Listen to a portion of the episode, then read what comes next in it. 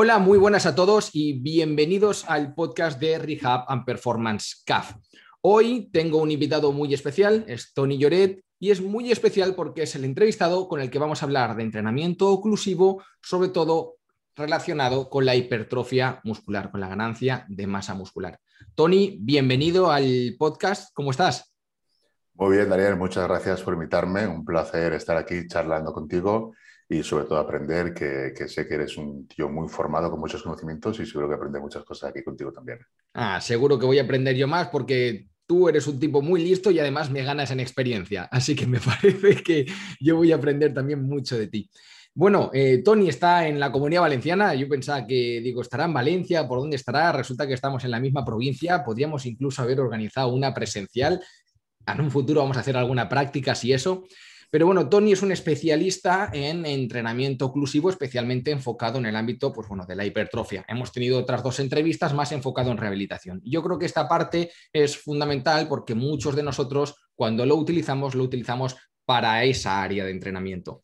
Entonces, Tony, la primera pregunta que quiero hacerte, bueno, lo primero es, preséntate, dinos un poco quién es Tony Lloret y luego también me vas a decir cómo te introduciste en el mundo del entrenamiento oclusivo? Es decir, ¿cómo empezaste tú utilizando esa herramienta? Bueno, muchas gracias. Gracias por la especialista. Realmente, simplemente soy un apasionado del entrenamiento que me encanta aprender, igual que a muchos. Y simplemente eso, pues me informé mucho. Tengo también un libro en Amazon sobre el entrenamiento con RFS enfocado a lo que serían ganancias de hipertrofia. Pero como digo, no me considero especialista de nada, soy un eterno aprendiz. Y nada, respecto a la pregunta de, de, qué es lo que hago, pues me dedico principalmente a asesorías personales para para mejorar la composición corporal, para ganar masa muscular.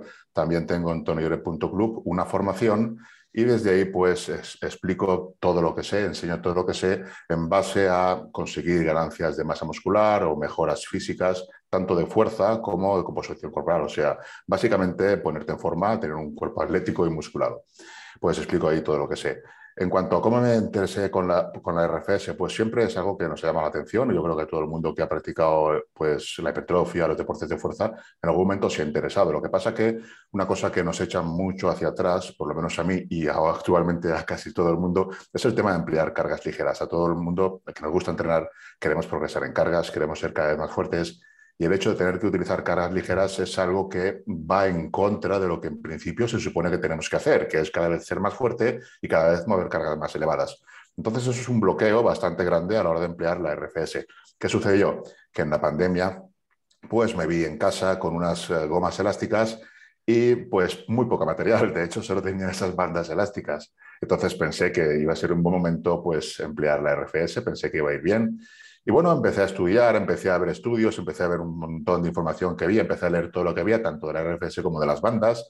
Y nada, pues me quedé pues, maravillado con todo lo que estaba leyendo y aparte que lo veía en mí también, los resultados me encantaban, las sensaciones que tenía. Y, básicamente el pensamiento era, sé que muchos estudios son con, con, con, gente incluso mayor que no entrena, que tiene dificultades para la masa muscular. Y claro, el pensamiento de la gente es, bueno, si esto funciona para, para, gente mayor es que está hecho para ellos o para gente que no puede entrenar con cargas elevadas, pero a mí que puedo entrenar con cargas elevadas no me va a funcionar. Mi pensamiento no era ese, mi pensamiento es, si esto funciona y puede ayudar a que gente mayor que, que, no entrena bien, porque son, ya sabes cómo son los protocolos de RFS, que desde mi punto de vista son bastante limitantes. Pues si estas personas consiguen ganar masa muscular, ¿qué no voy a hacer yo? Que sé entrenar, que sé estimular bien las fibras, ¿Qué no voy a conseguir yo con RFS? Y aunque solo tengo unas bandas, efectivamente, trabajando, entrenando, pues vi que los resultados llegaban y que realmente era muy potente lo que es, lo que es la RFS. Rápidamente empecé con los protocolos pues, que se recomiendan en los estudios, pero rápidamente empecé a complicarlos, a técnicas de intensidad. También aumenté los tiempos que se suele emplear la RFS, sabes que son 15, 20 minutos. Yo, pues con el paso del tiempo, pues ese tiempo lo fui aumentando cada vez más aplicando RFS para trabajar, por ejemplo, pecho, espalda, otros grupos musculares, hombros incluso. Y en fin, ya es que no sé, no sé entrenar sin RFS, es algo que me encanta. Eh, como digo, tampoco quiero que se me encasille porque es simplemente una herramienta más. Yo la recomiendo, pero no todo el mundo tiene que entrenar como entreno yo con ella, por ejemplo. Pero si por el simple hecho de irla 15 minutos va a mejorar tu entrenamiento, va a mejorar tus resultados en cuanto a hipertrofia y a lo mejor incluso en cuanto a recuperación a nivel tendinoso, articular, de tus sesiones de entrenamiento, pues ¿por qué no añadirla? Pienso que es una buena herramienta. No hace falta que la añadas en todo el entreno como hago yo, pero sí que deberías dar una oportunidad, pienso, a la RFS. Yo estoy en esa parte, estoy totalmente de acuerdo. Piensa que en un año, en 12 meses, tienes oportunidad para utilizar cientos de herramientas. Entonces, aquí sabes que tienes una que funciona, que da buenos resultados, como dices tú, no hace falta que la utilices todos los días para todo, pero van a haber momentos del año, incluso hay algunos estudios que te dicen, bueno, pues hay semanas de descarga donde te puede convenir más utilizarla, pues que sepas que tienes la opción de utilizarla, que quieres agregar un estímulo nuevo a tu entrenamiento porque sientes que estás un poquito estancado y necesitas, pues bueno, otras sensaciones, pues también la puedes utilizar. lo importante es que sepas que la tienes ahí la herramienta y que sepas, pues bueno, los efectos y beneficios que te da. Ya eso iba con la siguiente pregunta que te quería hacer, Tony, porque la usamos para hipertrofia, pero cuéntanos un poco, es decir, ¿qué dice la literatura acerca del uso del RFS o el, entrenamiento oclusivo para la ganancia de masa muscular? Es decir, me has hablado de, de que tiene efectos muy positivos en la gente mayor, pero ¿qué sabes o qué has leído acerca de su uso en, pues bueno, gente como tú, como yo, gente joven, gente activa, gente que, entrena, eh, qué resultados se ven, cómo son esos estudios? Bueno, lo que se ve en los estudios es que con cargas del 30% del 1RM ya se consiguen las mismas ganancias que con cargas del 70% de 1RM o más en cuanto a hipertrofia. Eh, si, usamos, por ejemplo, cargas de entre el 30 y 40% y conseguimos ganancias las mismas que usando cargas del 30%, ya tenemos ahí un, algo interesante para empezar a utilizarla. También lo que se ve es que las fibras de tipo 1 crecen más. La sección transversal de las fibras de tipo 1, las fibras rojas, que realmente tienen un potencial de hipertrofia mucho menor, con RFS se estimulan más, crecen más. Esto se ha visto ya en varios estudios. y, es, y, es, bastante chocante esa parte, ¿cierto? Es como... Esa parte me impactó, me impactó muchísimo. Me gustaría saber hasta qué punto se dan esas adaptaciones porque tiene que tener un límite, no puede ser... Es que además será muy rápido, entonces es sorprendente. Me gustaría que hicieran estudios a más largo plazo para ver hasta qué punto se comienzan a frenar esas adaptaciones porque me parece realmente impactante. Es una de las adaptaciones que, es también muy interesante. Eh, ¿qué, qué, más podría decir de lo que se ve en los estudios? Me eh, hablabas de, la duración, ¿te gustaría que, hubiera una mayor duración en esos estudios? Porque ¿qué es lo que sientes tú? Que lo comentábamos un poquito antes de, la entrevista, ¿no? Que se ve que son, pues bueno, eh, cortos en, duración y demás y que tal vez eh, sea interesante alargarlo para ver en el largo plazo, pues qué es lo que ocurre. Correcto, lo que vemos en los estudios es que con cargas del 30% de 1RM se obtienen las mismas mejoras en cuanto a hipertrofia que con cargas del 70% o más. Ahora bien, esos estudios son de 6, 8 semanas máximo, entonces muy probablemente esos estímulos, esas ganancias de hipertrofia, a partir de las 6, 8 semanas, quizá 10, 12, no lo sé, porque no haya largo plazo, pues quizás ya no se den, porque por el principio de sobrecarga progresiva vamos a necesitar de más estímulo para conseguir más resultados. Entonces probablemente sea necesario aumentar las cargas y no utilizar un 30% de un RM, sino ir aumentando progresivamente.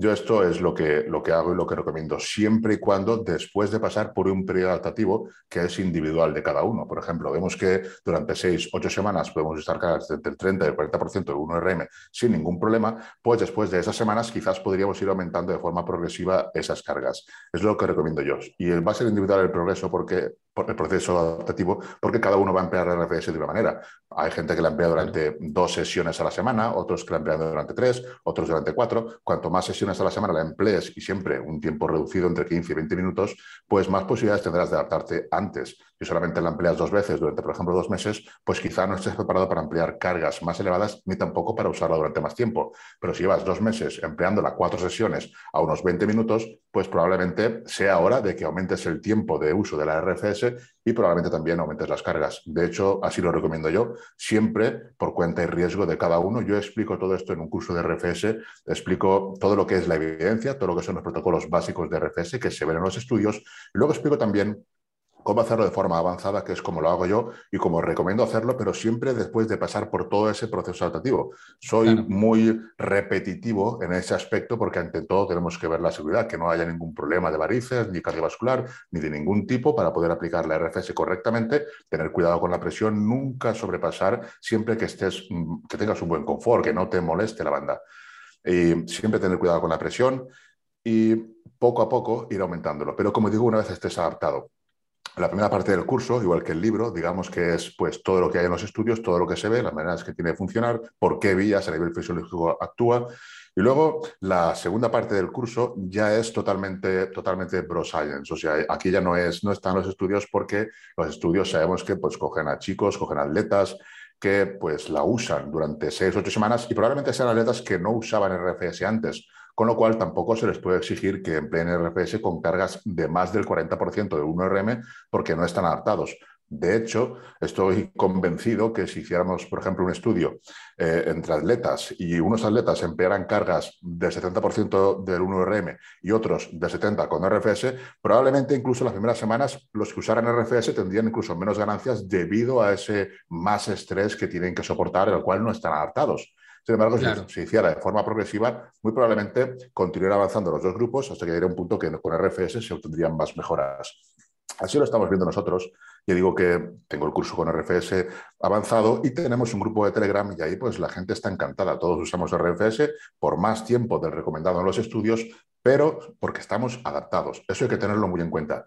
Eh, lo usamos de forma muy progresiva, sin tener demasiada valla muscular y, y los tiempos también, siempre con cuidado, de forma progresiva y haciéndolo así no hemos tenido ningún problema y no creo que lo vayamos a tener si tú estás sano. Me, generaba mucha y tenía muchas ganas de, esta entrevista por eso mismo, ¿no? Porque, porque sabía que, la ciencia, tal vez en el ámbito de la rehabilitación, eh, encaja bastante bien porque el paciente no puede hacer mucho más, ¿no? Está ahí en, recuperándose y, siguiendo el protocolo, haciendo un ejercicio en, en la sesión o dos, vas más que, vas que listo, es decir, vas mejorando, va todo bien pero yo sabía que en el ámbito del entrenamiento, del fitness o del fisicoculturismo, siempre ha sido pionero en ir un pasito por delante. A veces esos pasos van en la dirección correcta, otras veces han sido auténticas cagadas, pero bueno, es lo que tiene caminar sobre un terreno que, no está eh, totalmente estudiado, ¿no?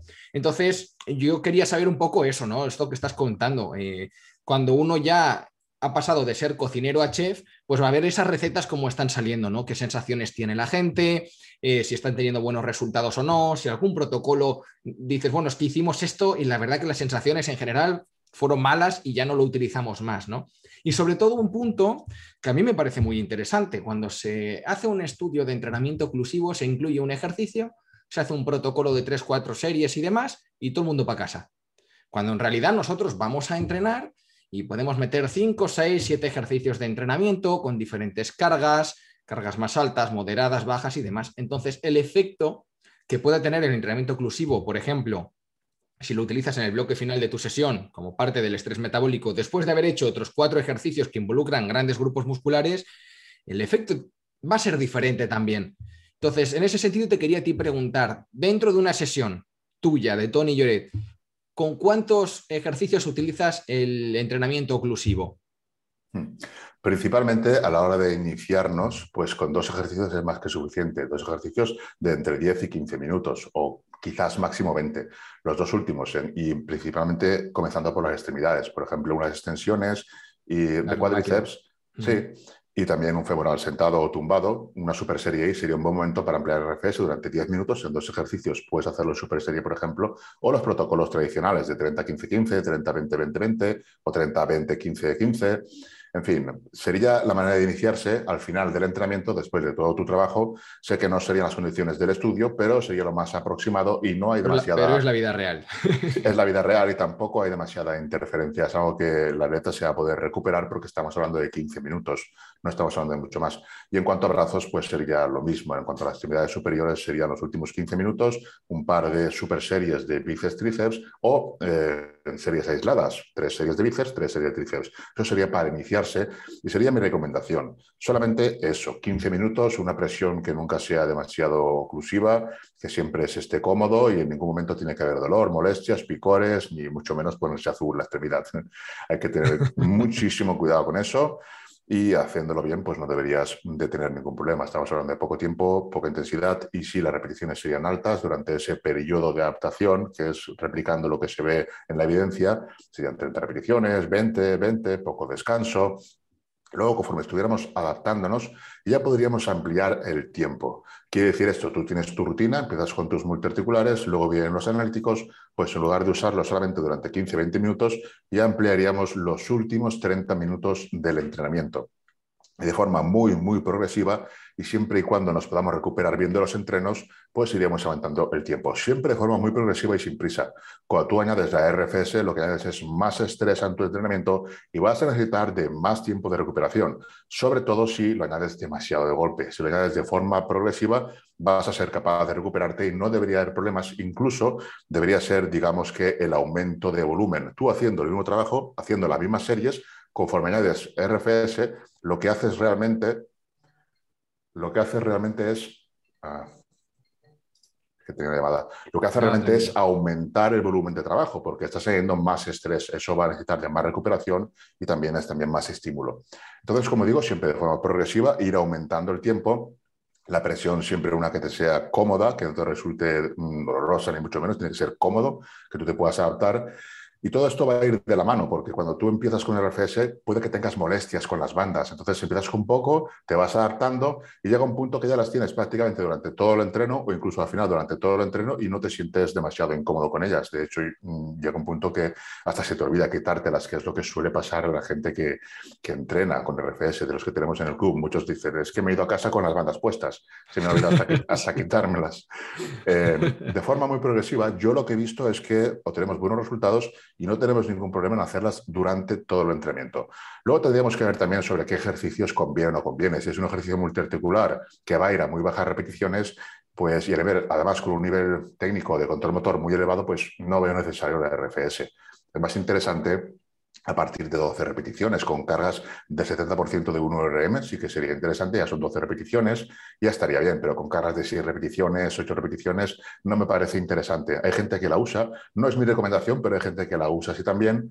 Y bueno, pues no parece que les vaya mal, pero desde mi punto de vista, pues no es lo más óptimo. Yo a partir de 10, 12 lo que sí que hago, por ejemplo, cuando, cuando quiero emplear, digamos, cargas un poco más elevadas del 80%, en la que solamente puedo hacer 8 repeticiones, lo que hago es añadir RFS, pero añado, digamos que muchísimo estímulo. Lo que hago es una serie de 8 repeticiones y en lugar de hacer un descanso de 2 minutos, descanso solamente 5 segundos y continúo añadiendo repeticiones. Eso me permite aumentar mucho más el estrés metabólico y continuar beneficiándome de la RFS. Si yo hago esa serie de 8 repeticiones y descanso 3 minutos, no me sirve de, mucho la RFS. Obviamente, los dos sabemos que con el tiempo sí que van a seguir acumulando se que se va, a ir, se va a ir acumulando, se va a ir sintiendo el efecto, pero digamos que no es lo más potente, lo más óptimo desde mi punto de vista. Prefiero hacer esa pequeña micropausa, continuar sumando repeticiones, acumulando estrés metabólico y beneficiarme más de todos los efectos de lo que sería la RFS.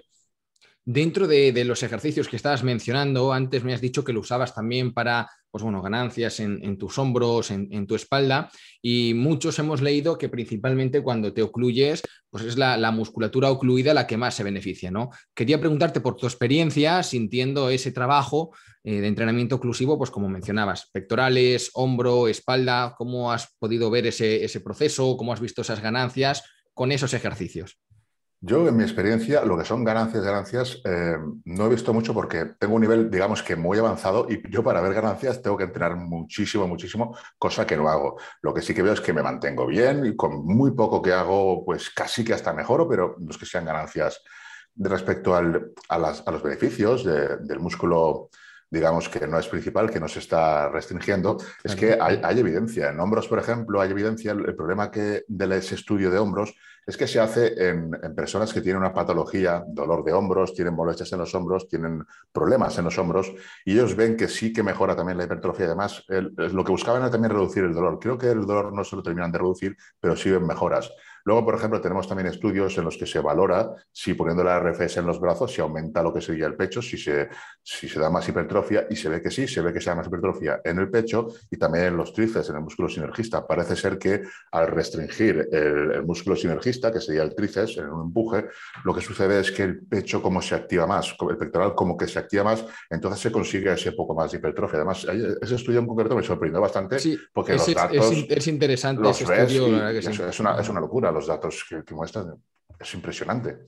Está muy bien. Sobre todo, sí, lo que es hombro y, pectoral me, cuadra más, sobre todo porque al final cuando la musculatura principal ocluida eh, se fatiga, esto es al final como un equipo. Eh, viene este y se pone a trabajar, viene este y se activa un poco más y al final yo creo que hay cierta ganancia por, por, ese, por ese mecanismo, ¿no? Pero luego, por ejemplo, en la espalda me cuesta verlo un poquito más. Sí, ya te digo que a nivel visual yo no te puedo hablar, hablar de, ganancias, pero sí que es verdad. Pero sí de sensaciones, de buenas sensaciones. De, sensaciones, sí. De sensaciones, sí. Y bueno, que vemos que se activa más el dorsal ancho. Al, al posibilitar lo que sería el bíceps, esa ayuda. Y más que ayuda, no sé si es como tú dices, que al no tener toda la ayuda, pues se activa más el dorsal o ya automáticamente se detecta, el organismo detecta de alguna manera que le falta ese apoyo y activa más fibras del dorsal. De todas maneras, la activación no es lo mismo que estímulo, por lo tanto vamos a tener que llevar todas las series al fallo, muy cerca del fallo, igualmente, que va a ser al final lo más relevante. Pero como a mí no me causa molestia el tema de llevar las bandas, pues lo llevo. Realmente eh, siempre empezamos con las extremidades, en lo que sería este proceso adaptativo de ir cada vez usando la RFS durante más tiempo y llega un punto en el que te lo pones para, hacer hombros, para hacer espalda, para hacer pecho, te lo pones porque como no te molesta, y muchas veces no entrenamos solo un grupo muscular, a lo mejor, por ejemplo, venimos de hacer pecho y luego hacemos brazos. Entonces ya tenemos ahí metabolitos, tenemos estrés y lo aprovechamos también para terminar los brazos ya con la restricción desde el principio. Totalmente. Y te quería preguntar, antes estábamos hablando de, de las presiones y quería preguntarte un poco, eh, qué presiones sueles utilizar y sobre todo también eh, en cómo te apoyas para, seleccionar esas presiones, ¿no? ¿Qué tipo de, bueno, con eso imagino que irá también la segunda parte, ¿no? ¿Qué, qué materiales utilizas eh, para, tus entrenamientos o los entrenamientos de las personas que, están en este grupo de Telegram y demás? Sí, nosotros usamos las, bandas de tela elástica. Ya sé que no es lo más óptimo, pero para nosotros sí, sí es lo más lo más óptimo, lo más rápido, en un trabajo de campo, que estás en el, gimnasio, pues lo que quieres es rapidez. Yo realmente no he tenido ocasión de probar los manguitos porque no he encontrado manguitos que tuvieran 50 centímetros de brazo. Tan difícil. Eh, está, complicado. Y, también ten en cuenta que, la gente mm, que practica culturismo, practica el entrenamiento para hipertrofia, pues es un poco reacia también a estos sistemas. Piensan que es el típico vende humos, que te quiere vender algo nuevo, algo así. Mm, no es mi caso, pero bueno, cada uno que piense lo que quiera. Yo simplemente trato de aportar, de ayudar y, ya está. Entonces, no van a hacer una inversión, digamos, de, de, X euros, mientras que quizás, pues, con unas bandas elásticas así más sencillas sí que, sí que las van a probar y, bueno, luego terminan gustando.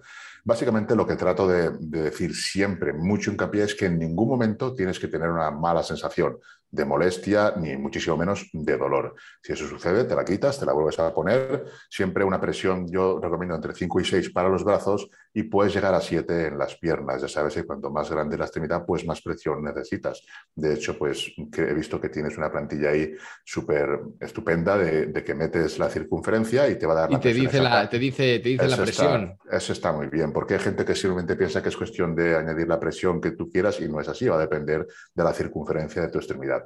Eso está muy bien. En mi caso, lo que recomiendo es una, una presión entre 5 y 6 de forma subjetiva y en, las piernas puedes apretar un poco más. Sabemos que el nivel de presión pues tampoco es determinante en cuanto a lo que sería restricción. Hay un margen, hay un margen de hasta el 40%. Por lo tanto, pues si lo haces un poco con cabeza, pues para ese incremento no deberías tener problemas. Si quieres hilar más fino, incluso hacer una progresión en cuanto a presión, pues ya, o simplemente tener datos mucho más objetivos en atletas, digamos, más específicos, más avanzados o en rehabilitación, pues veo muy bien el tema de manquitos hinchables, pero realmente en aras de la practicidad, yo lo que, recomiendo para hipertrofia son simplemente unos manguitos que sean fáciles de poner, rápidos y sobre todo que no causen una inversión muy elevada porque si no, muchísima gente directamente no empezaría ya. Claro, sería como, el, como el precio de los dispositivos, como una barrera de entrada para que la gente lo, pruebe, ¿no? Y luego a lo mejor hay gente que después de, de, probarlo durante un tiempo decide invertir en un dispositivo pues algo más sofisticado. Correcto. Sí, pienso que es mejor en, el caso de, atletas de, fuerza e hipertrofia, pues empezar pues, con lo básico y luego ya pues quizá mm, plantearse si conviene invertir. Sí, yo una de las cosas que siempre menciono con el entrenamiento oclusivo es que esto lleva muchos años eh, poniéndose en práctica y estudiándose con estudios de más calidad, de menos calidad, pero bueno, lleva muchísimos años estudiándose y ha sido en los últimos 5 o 10 años donde se empiezan a ver estudios donde individualizan un poco más las presiones, donde tienen un poco más de calidad. Hasta entonces, las presiones eran totalmente arbitrarias, es decir, tú ibas y te decían, tú vas a usar esta presión. Y les daba igual si tenías más brazo, más pierna, menos brazo o menos pierna. Y habían buenos resultados, eh, nadie se ha muerto por ello. Entonces, en ese sentido, yo siempre digo que que, bueno, lo que comenta Tony, dices, bueno, si vas a empezar con, las bandas, fíjate de por lo menos ser, ser cauto Y más adelante, si tú consideras, dices, bueno, yo lo que quiero es eh, una mayor especialización con esto, tener un, pues bueno, ya te vas a unos, a unos dispositivos que te permitan ver bien la, la presión de inflado y así trabajas, pues bueno, sabiendo pues de forma más objetiva con qué presión estás, estás trabajando, que también va muy bien, ¿no? Luego te quería también hacer una, pregunta. Hablamos de la frecuencia, ¿no? Eh, en la literatura, pues nada, siempre son todos muy, muy cautos, una o dos veces por semana. Tú me has dicho que prácticamente en todos los entrenamientos la utilizas, ¿verdad? ¿Cómo has visto a nivel también lo mismo, experiencia, el, uso de todos los días? ¿Sientes a lo mejor que por utilizarlo todos los días sientes un mayor eh, desgaste, cansancio, eh, ese, ese, estrés que se pueda generar por hacer muchas repeticiones? No, en mi caso no lo siento. No, no he sentido en ningún momento una peor recuperación por usarla todos los días. Eh, probablemente sea porque, como digo, siempre he sido de forma muy progresiva. Lo que sí siento es que cuando no las uso, pues es como si no entrenara prácticamente. El, el estrés que genero con el entrenamiento es mucho menor las sensaciones son mucho peores, como que me voy a casa sin prácticamente haber hecho mucho. Estoy muy acostumbrado, muy adaptado a la RFS y no tengo ningún problema en cuanto a recuperación. Siempre recomiendo eso, emplearla muy poco a poco. Sí he visto en gente que asesoro querer empezar muy rápido y de repente tenemos que hacer una descarga porque ha empezado con la RPS demasiadas sesiones, demasiado tiempo y quieras que no es un estrés añadido que haces, que lo cual va a empeorar tu recuperación. Va a mejorar tu estímulo, pero más estímulo también es mm, pues más fatiga, por lo tanto vas a necesitar luego de tiempo de recuperación. Sí, sí que he visto que por querer ir demasiado rápido y no continuar con los protocolos adecuados de poco a poco, cada vez más tiempo y cada vez más tiempo, pero de forma muy progresiva, pues ha empeorado lo que es la recuperación y hemos tenido que hacer una pequeña descarga para recuperar. Al final, si con una descarga se soluciona, ya ves tú qué, problema, ¿no? Una semana con un poquito más de descanso y ya está. Y te quería preguntar acerca de toda la gente, porque sé que es una gran comunidad la, que tú tienes.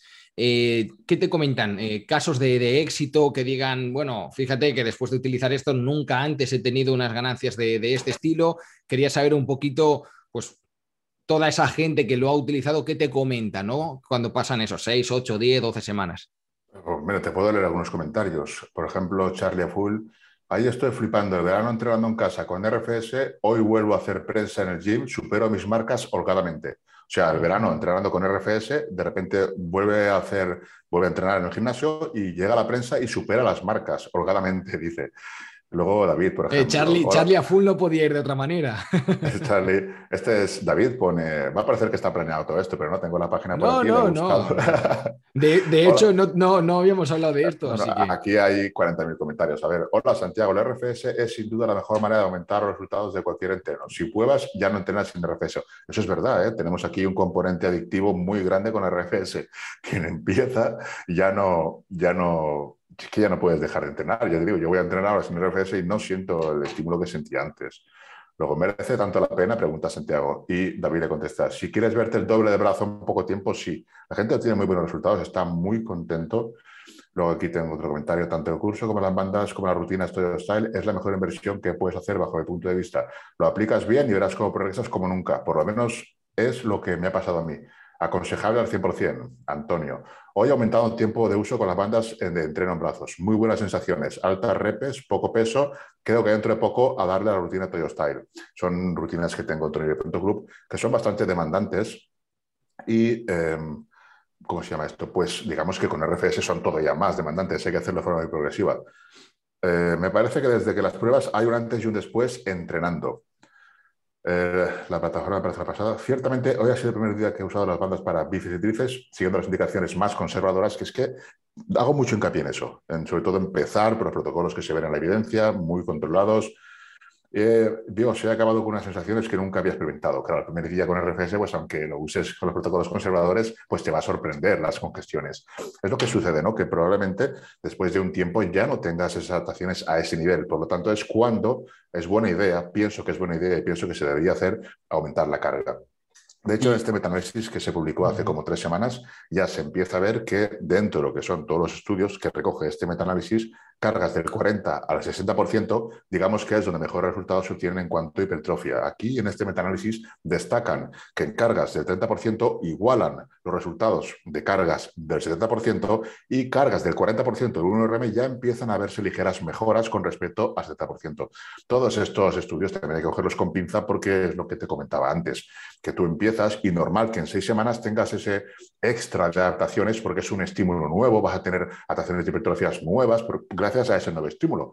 Pero luego va, va a hacer falta algo más que esas cargas del 40% de 1RM para conseguir esas atracciones. Sobre todo cuando estamos hablando de atletas pues, que llevan mucho tiempo practicando entrenamientos de fuerza, de hipertrofia, que no es lo mismo que pues, alguien que está en rehabilitación o un atleta que viene de, de, fútbol, que su deporte principal no está relacionado con la fuerza, sino lo que hace es mejorarle pues, habilidades y ejercicios específicos para que pueda aplicarlos en, en su deporte. Entonces es muy diferente, ¿vale? Nosotros que buscamos fuerza y hipertrofia, pienso que tenemos que no ceñirnos a los protocolos tradicionales, al principio sí, pero luego ya no, llevarlos mucho más allá, pues para conseguir todos los beneficios de, de la restricción. Es que los protocolos que... tradicionales es, es, un poco también, eh, bueno, yo criticable o no, en el sentido de que eh, desde los años 70 no, no se ha investigado otro protocolo. Todo el mundo hace el mismo protocolo, como que nadie se anima a decir, bueno, ¿y qué pasa si hacemos, no sé, en vez de un 30, 15, 15, las hacemos de, de 20, todas de 20, o hacemos, no sé, 8 series de 10, con más presión, más carga, como que no te da opción eh, por cuando, cuando te pones a, a, estudiar y a leer, dices, bueno, es que aquí todo el mundo hace lo mismo. Entonces, al final, todo el mundo haciendo lo mismo tiene los mismos resultados. Digo, ¿habrá otro camino para llegar ahí? ¿No? ¿Qué protocolos estás utilizando tú? ¿Qué, qué has podido experimentar? Ahora te cuento. Quería puntualizar, por ejemplo, que yo los veo bien, los protocolos tradicionales, ¿no? Los veo bien. Hay hay varios, aunque todos son lo mismo realmente, pero sí, claro, los veo bien porque estamos hablando de personas que no han entrenado con RFS, entonces tienen que entrenar así. Es lo que te comentaba antes, que si cogieras, por ejemplo, a, a atletas que entrenaran con RFS al 70% de carga y cogieras atletas que entrenan sin RFS al 70% de carga, probablemente empezarían igual y luego la fatiga que produce la RFS haría que el grupo de RFS obtuviera menores resultados por acumulación de fatiga, falta de recuperación, etcétera. Entonces, empezar con protocolos de 30-40% de URM es correcto. Ahora bien, cuando llevas un tiempo, pues ese protocolo, cuando tú empiezas, eh, pongamos el estudio de cargas de 30-40% de URM frente a cargas de 70, sucede esto, que van igual los dos los dos grupos van igual, pero con el paso del tiempo probablemente el de RFS dejara de tener esas adaptaciones, mientras que el 70% quizá continuará mejorando. No lo sé, habría que verlo, habría que ver si se puede hacer a más largo plazo para verlo. ¿Qué podemos hacer para que eso no suceda en el hipotético caso de que así sucediera? Pues aumentar cargas. Tú vas con el 30-40, pero luego pasas a 50 y siempre vas mejorando, incluso llegará a un punto que superarás a lo que, lo que sería el atleta o el grupo de atletas que van siempre con cargas del 70% de 1RM creo que se entiende lo que, lo que quiero decir. Sí, sí, no, totalmente, totalmente. Son, al final es que es, son principios básicos del entrenamiento. Es decir, necesitas, llega un momento en que necesitas más. Correcto. Y, y para eso hacen falta la barra y, y, y, discos en la barra. Entonces. Entonces, esto cubriría el tema de, de, los estudios, que sí pienso que están bien planteados, pero necesitaríamos ver sobre sujetos que ya entrenan con RFS qué, qué resultados obtienen con cargas del 70% o 60% con RFS y también a la vez quitarles la RFS en otro periodo a ver qué es lo que, sucede. Porque comparar grupos con 70% con RFS y grupos 70% sin RFS, si ambos grupos hacen las cosas muy, muy bien, probablemente ambos grupos mejoren, probablemente no, seguro. Si hacen las cosas bien, ambos grupos mejorarían. Lo que no podemos ver es la magnitud de la mejora, porque eso va a depender de forma individual de cada una de las adaptaciones que pueda tener la recuperación. Entonces, digamos que la hipertrofia pues tiene las patas eh, cortas en cuanto a que no se puede dar más de lo que tú puedes generar. Entonces, claro. vas a dar lo máximo con RFS o lo máximo sin RFS. Ahora bien, quizás tu máximo sería ligeramente superior o ligeramente mejor si aplicaras la RFS. ¿Entiendes lo que quiero decir? La magnitud sí, de ganancias sí, serían ligeramente superiores sobre un mismo individuo si lo hiciera con RFS, llegado a un punto de adaptación en el que ya está, digamos, intermedio o, o medio avanzado. Claro, no, totalmente. No, en eso estoy, estoy, estoy de acuerdo. Al final llega un momento en que tienes que, que variar el estímulo, subir la carga, aumentar la presión. Hay diferentes, digamos, variables dentro del entrenamiento que se pueden meter en ese combo para poder seguir adaptándose poquito a poco, ¿no? Y bueno, a mí la verdad que me está quedando todo muy, muy claro y no te quiero robar tampoco mucho tiempo, Tony. Entonces, eh, una última pregunta que, te quería hacer, sobre todo con respecto a, hacías mucho hincapié en, esos riesgos, ¿no? Eh, ¿Qué riesgos eh, existen dentro del RFS? Y, y, sobre todo, ¿qué experiencias, si has tenido alguna experiencia negativa o alguien te ha contado alguna experiencia negativa, pues para que la gente vea cómo un poco evitar todo esto, ¿no? Bueno, el tema de los riesgos que hay, pues los explico todos en lo que es el curso, lo que es el libro. Básicamente no entrenar si tienes algún problema cardiovascular, si tienes varices no usar la RFS, tampoco si tienes algún problema a nivel circulatorio. Y lo que hemos visto en cuanto a posibles contraindicaciones, en nuestro caso es, es nada, o sea, no, es que no hemos visto nada. El que a lo mejor ha dicho algo es que se le ha quedado marcada un poco la, la banda, es que no hemos visto nada. Eh, ya digo, siempre haciéndolo de forma muy, progresiva y controlando la presión, no hacer ninguna exageración. Es, es complicado hacerte daño con la RFS, tienes que ser... Sí, eso hay que ser, hay que ser muy bruto, hay que ser muy bruto. Ser muy, muy bruto para, para hacer. Además, eh, enfatizo mucho que más presión no es mejor. Hay un punto que no es necesario. Simplemente con un ligero grado de restricción ya se van a dar esas adaptaciones positivas. No necesitas una oclusión total, solamente una pequeña restricción del retorno venoso y ya vas a tener mejoras no hace falta que, aprieten demasiado las bandas. Entonces no he visto, hasta la fecha no he visto nada, nadie ha reportado ningún problema. Tampoco debería, incluso en los estudios que hay al respecto en cuanto a la seguridad, lo que se ve es que no hay mayores dificultades con RFS a sin RFS. Los problemas que se producen se producen igual entrenando gente que usa RFS como sin RFS. Sí, al final la única es, el, el, disconfort que nada, uno lo practica dos, tres veces y ya está. Y de hecho muchos de estos estudios empiezan 10 el estudio y terminan 10, es decir, que no se da de baja la gente del estudio por, por el dolor o algo así. Así que en ese sentido es, bastante seguro. Yo creo que ahí has hecho un, punto muy importante, que es la criba inicial. Es decir, si tienes problemas con tu tensión arterial, con tu circulación, varices, etcétera, etcétera, bueno, entrenamiento convencional y si en algún momento pues no tienes esos problemas, pues puedes llegar a, probarlo. Pero es cierto que ese sería, yo creo que el, punto clave. Esa entrevista inicial donde se le pregunta por sus factores de riesgo y en base a eso decides. Y en general yo en todos estos años, siete años que te he dicho que llevo ya con, esto, cero problemas, cero problemas de, ningún tipo, ¿sabes? Midiendo al principio sin medir la presión, utilizando las, bandas que utilizabas tú y luego con los dispositivos eh, de Rehapan Performance, todos estos años, tampoco sin ningún tipo de problema. Así que en ese sentido es una metodología, una herramienta de trabajo muy segura que básicamente hay que entrarle sin miedo, pero siendo cauto. Sí, sobre todo cautela. Es, complicado que, lo hagas mal. Lo bueno de tener la medida es que siempre vas a ver, pues vas a controlar todas las variables. Vas a controlar exactamente, pues haciendo las mismas series y repeticiones, quizás con un poco más de presión o tengas más mejoras. Vas a poder controlarlo si, si eres capaz de, medirlo con tus dispositivos. Pero eh, en mi caso, ¿no? cuando hablamos de hipertrofia, eh, van a haber variables más importantes, como lo que sería la cercanía del fallo, sin duda es la, más relevante a la hora de conseguir la hipertrofia. Sabemos que el estrés metabólico pues, hace mejora la señalización. Hay muchos factores ahí que, son complejos de, elucidar por qué mecanismos actúan. Se está viendo que el lactato es el principal mecanismo ¿no? de que se produzca hipertrofia gracias al estrés metabólico. De entre todos los metabolitos, el lactato es el más relevante. Pero bueno, lo más, lo más importante al final es la cercanía al fallo. La RFS curiosamente hace que se activen antes las fibras de tipo 2, por lo tanto se van a reclutar motoras de más alto umbral. También recomiendo suplementación porque al ser las series, digamos que más largas o al entrenar en un estado de hipoxia, pues hay más fatiga neural. Ahí, por ejemplo, la beta-arginina reduce cierta grado de fatiga neural. La, la acetil L-carnitina también reduce la fatiga neural. Yo, por ejemplo, suplemento con eso. Y bueno, es recomendable, pero tampoco es, no he visto que sea necesario. Yo la verdad sí que, sí que me ha dicho gente que al, empezar a tomar el Alcar sí que ha visto mejoras en lo que sería la fatiga, se recuperan mejor entre sesiones, puede que tenga, puede que tenga algo que ver, aparte hay bastante evidencia sobre el Alcar, no en cuanto a su uso, sino por los mecanismos que, que hace que esa fatiga neural se reduzca. Está bastante documentado. No hay en sí estudios que digan o que lleguen a conclusiones, pero sí los mecanismos por los que podría funcionar y parece ser que funciona de forma empírica, lo estamos viendo, pues que están bastante bien documentados, como digo.